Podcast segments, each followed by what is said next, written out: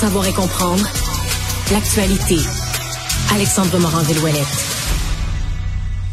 Moi, je regarde. euh, Alex, bonjour. Euh, Alexandre. Morinville-Ouellette, on était déjà en conversation. Euh, Voilà. je, je te disais, je regarde les phrases que d'Elon Musk, euh, écoute, tous les jours nous apporte euh, un nouveau lot de, de- de nouvelles. Noël avant l'heure, Ouais, Isabelle, dans le domaine Oui. de- d'Elon Musk sur. Twitter, qui en est le nouveau patron, se souviendra, licencier la moitié déjà des 7500 employés dans le bâtiment.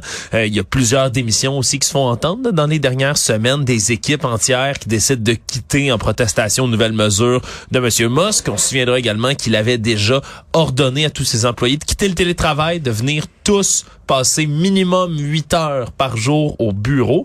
Et là, ça a pris des tournures assez intenses, encore plus qu'avant, alors qu'il a envoyé un courriel qui demande individuellement à chaque employé de Twitter de s'engager. Ils ont, ils ont jusqu'à demain, donc d'ici jeudi, pour se donner à fond pour l'entreprise. Quand on dit se donner à fond, il dit, vous devez travailler de longues heures à haute intensité. Seule une performance exceptionnelle va valoir une note suffisante. Et donc, dans le courriel, il y a un petit endroit pour cocher. Vous cochez à vous engager à travailler comme un malade. Sinon, vous êtes immédiatement renvoyé. C'est ce qu'il a envoyé par courriel.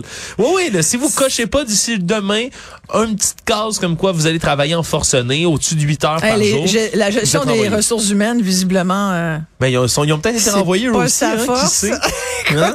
Non, mais c'est une façon d'écrémer encore puis de dire tiens, ça va être eux qui vont porter l'odieux de leur départ. Ouais, Ils n'ont pas coché. Et ceux qui vont quitter vont avoir trois mois de salaire là, comme indemnité et c'est tout dehors. La visite, c'est c'est d'autres euh, mesures additionnelles assez intenses qu'il prend comme ça. On sait que tous les gens du web là, dans les dernières semaines ont licencié beaucoup de gens, que ce soit Meta, Amazon, Twitter comme on en parle, Ouais. même Lyft aussi qui a dû laisser aller beaucoup de leurs employés. C'est difficile surtout là du côté des annonceurs et des publicitaires, mais Twitter a une hémorragie en ce moment de publicité parce que toutes sortes de gens de on Mais parle c'est de la faute GM Motors. Mais oui qui décide de s'en aller parce qu'il gère son entreprise de manière complètement cavalière. Donc on verra ce qui va se passer avec Twitter dans les prochains mois. Mais déjà monsieur Musk est lui-même assez essaie d'être optimiste mais en même temps complètement pessimiste il dit si on fait rien si vous travaillez pas comme des fous dans quelques mois on va tous faire faillite disons que c'est peut-être pas le meilleur moyen d'encourager ses employés à rester Non, dans effectivement.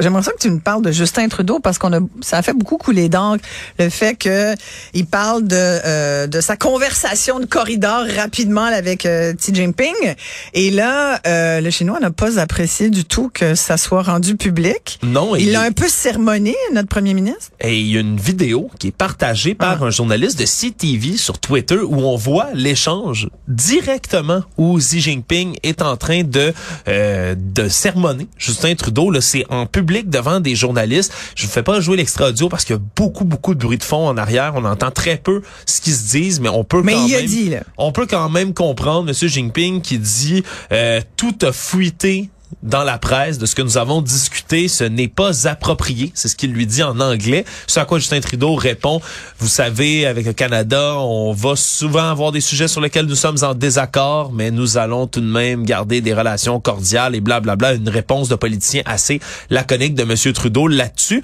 Mais ils sont le un en face de Mais l'autre. le président chinois il a dit c'est pas comme ça que la conversation s'est passée. Oui, Moi, j'avais compris que c'était pas vraiment une conversation, c'était comme juste Ouais. C'était un petit commentaire. C'est peut-être un échange, Un échange l'échange, ouais, rapide, qu'ils ouais. ont eu par rapport à tout ça, parce que M. Trudeau lui a dit là, euh, a confié là à Global News entre autres qu'il avait dit ou qu'il aurait dit plutôt à Xi Jinping que la Chine se livrait à des jeux agressifs avec la démocratie, et les institutions canadiennes, et donc aurait parlé de l'ingérence chinoise dans nos institutions ici, qui est évidemment un sujet qui devrait ressortir dans ce genre de conversation là. Mais disons que peut-être que Justin Trudeau a montré les dents un peu plus que d'habitude sur la scène internationale. Ça reste à confirmer, mais ça a pas l'air d'avoir enchanté le dirigeant autoritaire chinois. Tout à fait. Un petit mot rapidement sur Donald Trump parce que on en parlait. Bon, on l'a vu, il se lance à nouveau, il l'a annoncé. Euh, et là, euh, T'as remarqué, t'as fouillé Ouais. un peu comment les Américains avaient appris cette nouvelle-là, comment ils l'avaient prise en fait, Mais comment ils l'avaient reçue? ce qui est assez spectaculaire, c'est que M. Trump, vous n'êtes pas sans savoir que le réseau Fox News, hein, possédé par la famille Murdoch, a, dans les dernières années, été une machine de propagande inouïe pour Donald Trump, pour son entourage, pour sa famille. Ils ont été reçus, on sait pas combien de fois sur les ondes du réseau, qui les poussait euh, vers la victoire, là, ni plus ni moins.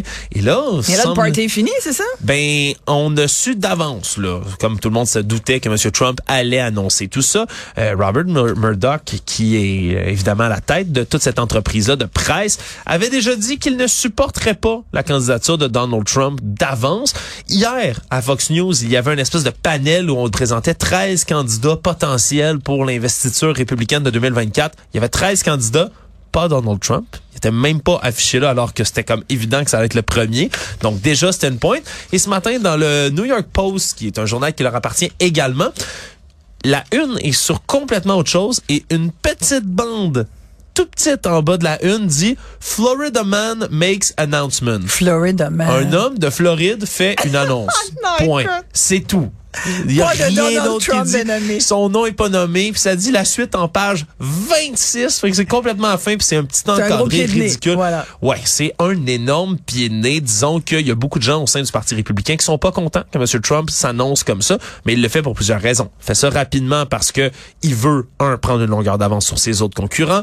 Deux, il se dit que s'il fait ça, tous ses ennuis devant les cours de justice, parce qu'il en a plusieurs, ben, il va pouvoir dire que c'est de la persécution politique et que les gens s'organisent pour le faire tomber, que c'est intentionnel. Donc, ça risque de l'aider de ce côté-là. Mais il y a beaucoup de gens au sein du Parti républicain, non seulement qui ne le supportent pas, mais qui voient plutôt euh, Ron DeSantis, par exemple, Ben qui oui. vient d'être réélu de, avec une majorité fracassante à la Maison-Blanche. Je t'invite en finissant à écouter, là, Isabelle, comment M. DeSantis, lui, a décidé de répliquer de son côté à toutes ces pointes que Donald Trump fait? you know, at the end of the day, uh, I would just uh, tell people to go check out the scoreboard from last Tuesday night. Ben voilà. J'inviterai les gens à aller voir les résultats de ce qui s'est passé au mi-mandat. Une petite pointe habile et pas trop virulente à l'endroit de Trump, mais qui veut tout dire. Alexandre Morinville-Ouellette, merci. Salut.